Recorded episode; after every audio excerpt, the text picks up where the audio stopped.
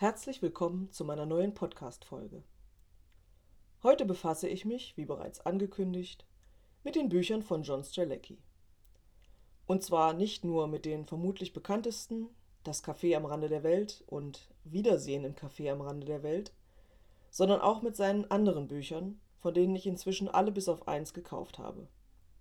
Dass mir das eine noch fehlt, liegt schlicht und ergreifend daran, dass mein Buchladen es nicht vorrätig hatte. So werde ich es mir eben bestellen müssen. Die Bücher lassen sich in zwei Kategorien unterteilen.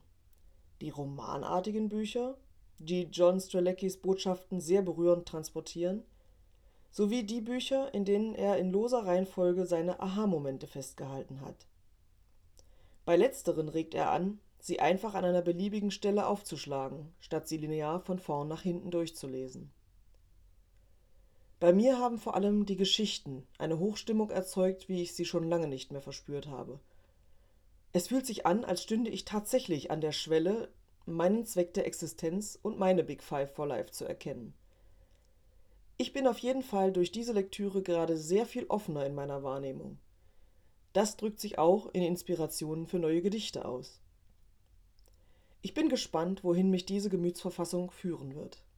Ich glaube zu etwas Gutem. Ich sage aber dazu, dass ich hier nur für mich sprechen kann.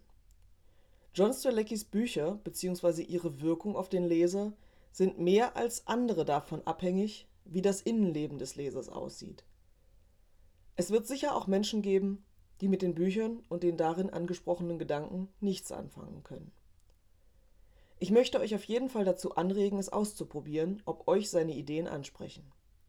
Ihr habt nichts zu verlieren, aber vielleicht eine ganze Menge zu gewinnen. Tschüss, bis zum nächsten Mal.